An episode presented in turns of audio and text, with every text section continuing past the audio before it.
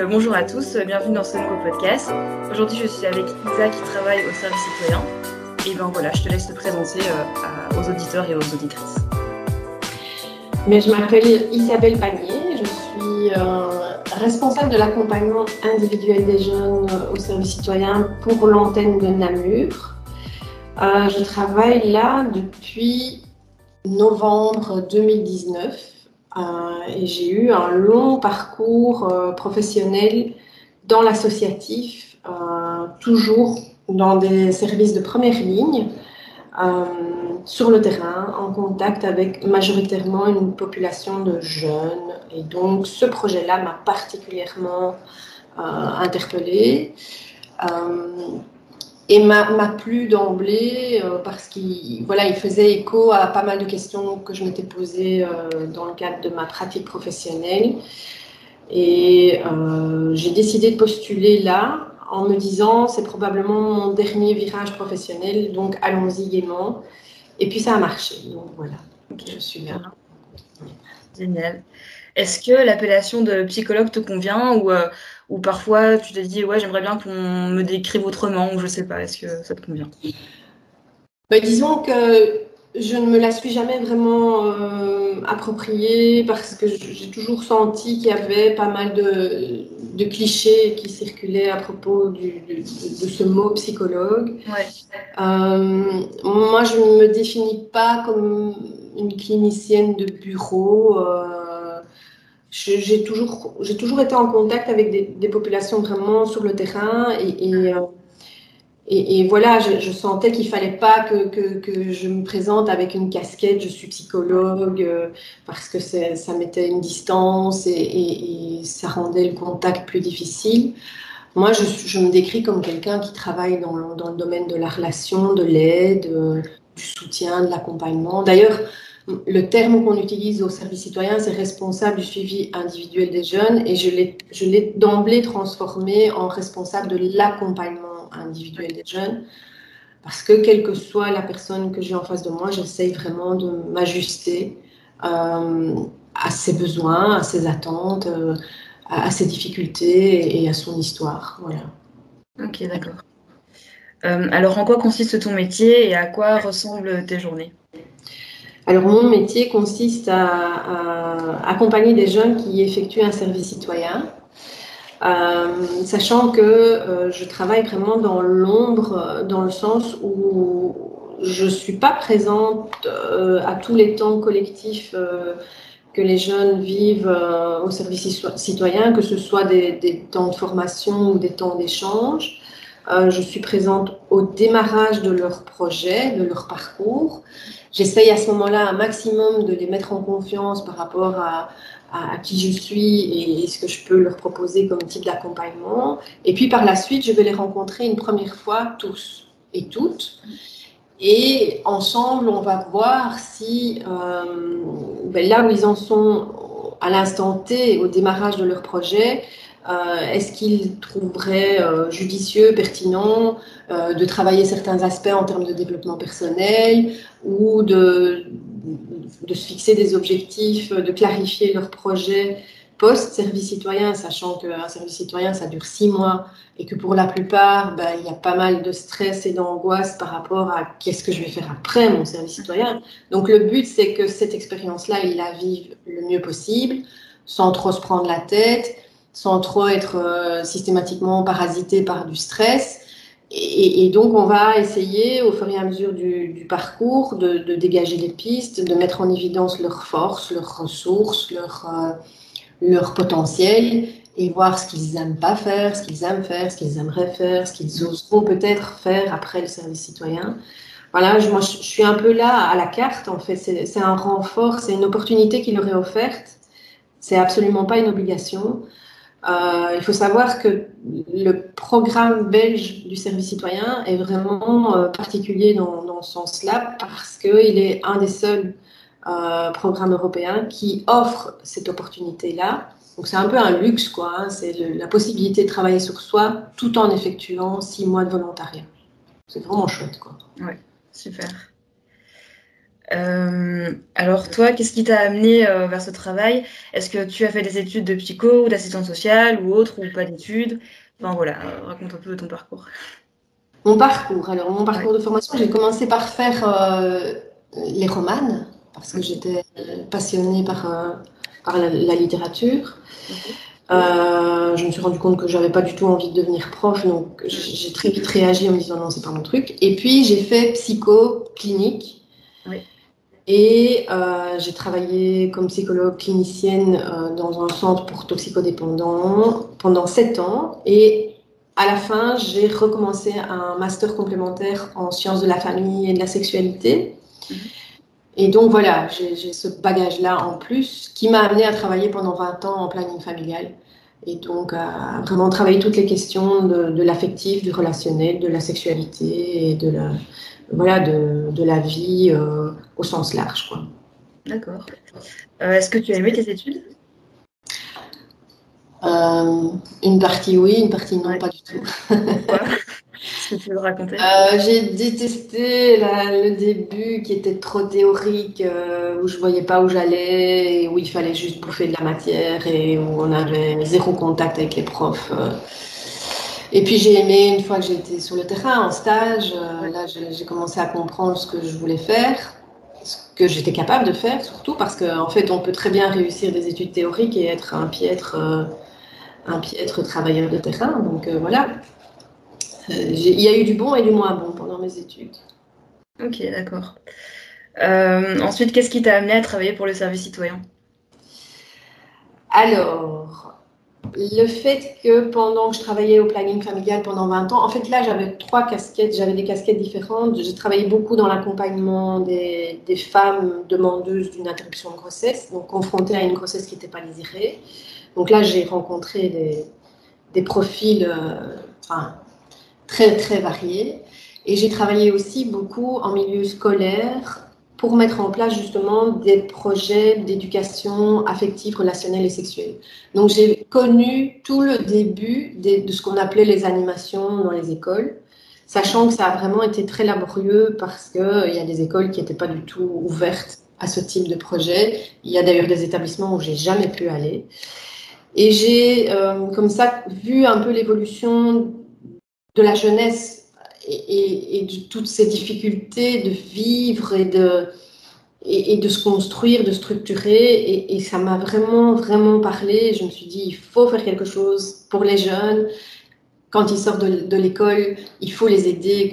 C'est une tranche d'âge qui est, qui est très, très compliquée. Et, euh, et je sentais que je pouvais amener quelque chose parce que j'avais une expérience de vie qui faisait que je pouvais, je pouvais apporter quelque chose. Donc ça m'a, ça m'a intéressé et, et, je ne regrette pas. Ok, trop bien. Euh, alors une question que je me suis posée, euh, c'est est-ce qu'il t'arrive de penser parfois aux problèmes des jeunes qui sont confiés à toi après ta journée de travail et comment tu fais pour ne pas être trop impliqué euh, émotionnellement avec leurs problèmes? Mais ça, c'est toute la question de la distance professionnelle. C'est un truc que tu construis avec ton expérience, je veux dire, les années qui, qui, passent. C'est évident qu'il y a des jeunes auxquels je pense quand je rentre chez moi. Heureusement, j'ai une longue route à faire pour rentrer chez moi. Euh, j'ai mis aussi en place pas mal de choses dans ma vie privée qui font que euh, ça me permet de, oui, de, d'avoir un sas, je vais dire, euh, une respiration entre ma vie professionnelle et ma vie privée. Euh, mais l'expérience, l'expérience fait que tu, tu, acquiers une distance professionnelle forcément. Sinon, à un moment donné, je les aurais bien tous ramenés à la maison. D'ailleurs, on en rigole avec mes enfants parce que parfois je raconte des trucs et, elles me disent eh, tu vas l'adopter aussi celui-là. donc c'est vrai que tu peux pas faire ça en, étant comme une éponge parce que c'est pas professionnel. D'ailleurs, c'est pas adéquat. Mais tu peux pas non plus faire ça euh, comme un robot. Enfin, moi, je suis pas, je suis pas un robot du tout. Euh. Donc oui, il y a des jeunes auxquels je pense. Ok. Est-ce que est-ce qu'il t'arrive de parler des problèmes des jeunes avec les gens de ton équipe? Ou alors est-ce que tu gardes tout ça pour toi? Est-ce que c'est le secret professionnel ou, euh, pas? Alors le secret professionnel, c'est vraiment un cadre moi, auquel je, suis tenue. de par ma profession. Euh, dans une équipe pluridisciplinaire comme la nôtre, il y a la question du secret professionnel partagé, c'est-à-dire que moi, je pars du principe que je partage avec mes collègues ce qui est en lien avec leur mission. Donc, si par exemple un jeune vit des difficultés sur son mission, c'est évident, je vais en parler avec mes collègues euh, en réunion pédagogique. Maintenant, si un jeune vient chez moi en me disant, euh, ben voilà, j'ai envie de te, te parler d'une difficulté personnelle, familiale ou autre, Mhm. Mais ça collègue. Donc, avec l'accord de la jeune ou du jeune, ça me paraît euh, évident. Mhm. Ok. Euh, qu'est-ce qui te plaît le plus dans ton métier et qu'est-ce qu'il t'apporte au quotidien? Ce qui me plaît le plus, c'est que aucune situation n'est la même qu'une autre. Enfin, tout, chaque jeune est unique. Donc il n'y a pas de, routine, il n'y a, rien qui est répétitif. Tout est à construire à chaque entretien. Euh, ce qui me plaît aussi, c'est de sentir que, que ça a du sens, que c'est pertinent, que ça apporte quelque chose euh, aux jeunes que je rencontre. Euh, voilà, c'est le fait aussi de me dire que, que c'est pas vain. voilà. C'est très important. D'accord, trop bien.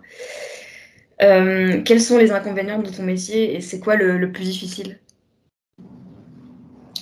Bah, Peut-être le plus difficile dans la structure où je suis, c'est que ma fonction est unique et que je suis assez isolée par rapport au restant de l'équipe pédagogique. Donc ça, c'est plus structurel qu'autre chose.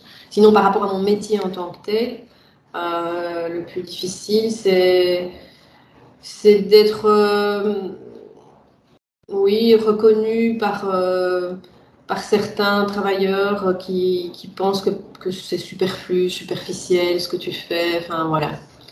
On, on, retourne de nouveau dans les représentations et les clichés de, de la fonction du travailleur social, mhm. du travailleur psy encore plus que du travailleur social peut-être. Voilà. Ok. Euh, alors justement, est-ce qu'il y a un autre cliché sur les psys que tu voudrais déconstruire? Oui, quand on dit que les psys c'est pour les fous, hmm. Euh, ça me donne euh, de l'urticaire. Parce que j'estime que ben voilà, tout le monde a droit à, vivre des difficultés. Euh, malheureusement, ça voilà, ça c'est pas quelque chose que tu peux anticiper. Et, tout le monde a, droit à demander de l'aide, à être légitimé dans, le fait d'aller mal et, et de d'oser de demander de l'aide. Et malheureusement, ces clichés-là rendent parfois la démarche difficile pour pas mal de gens. Et je trouve ça dommage parce que je pense que, en tout cas, ça, je m'en suis rendu compte dans le boulot ici au service citoyen, c'est qu'il y a beaucoup de jeunes qui m'ont dit euh, qu'ils étaient contents ou contentes d'avoir fait cette démarche à, leur âge. Et effectivement, je trouve aussi que ce serait dommage de rester avec des difficultés, avec, euh, avec un mal-être. Euh, et, d'essayer de construire sa vie euh, bon an mal an comme ça et puis et puis de toute façon quand même à un moment donné aller dans le mur à 40 ans à 50 ans donc je trouve que on devrait à la limite plus banaliser euh, le fait de consulter. Parce que je pense qu'il y a énormément de personnes qui iraient beaucoup mieux si elles pouvaient ne fût-ce que se poser pendant quelques séances chez des compétente, évidemment. Hein. Euh, je ne dis pas qu'il faut aller euh, voir n'importe qui, mais, mais voilà, je, pense que c'est une démarche qui devrait être rendue beaucoup plus facile et financièrement et en termes d'effectifs sur le terrain, d'accessibilité des services, de visibilité des professionnels. Enfin voilà, je trouve que là, il y a du boulot à faire. Ok. Est-ce qu'il y a une autre question que tu aurais voulu que je te pose et que je ne t'ai pas posée? Euh, comme ça, là, tout de suite, euh, j'ai du mal. pas grave, bah, si ça te revient après, tu me diras, et puis voilà. oui, d'accord. Euh, qu'est-ce que tu dirais à un jeune ou une jeune qui est un peu perdu dans ses études ou qui sait juste pas quoi faire pour son avenir et qui, a un peu peur? Enfin, Qu'est-ce que tu lui dirais? D'abord, je lui dirais respire. Hmm. Et puis, je lui dirais c'est pas grave. Et puis, je lui dirais viens, on va en parler. ok. D'accord. Et de venir au service citoyen, par exemple?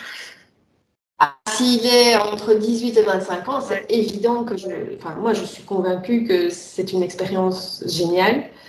Je dis pas qu'en sortant d'un service citoyen, tous les jeunes savent ce qu'ils vont devenir ou, ce qu'ils vont faire de, de l'année qui est devant eux, mais je suis convaincue qu'ils ne ressortent pas d'un service citoyen avec euh, les mêmes difficultés qu'en y arrivant et, euh, je suis certaine qu'ils se découvrent, euh, qu'ils découvrent aussi un autre univers que celui qu'ils ont connu et, je trouve ça vraiment génial.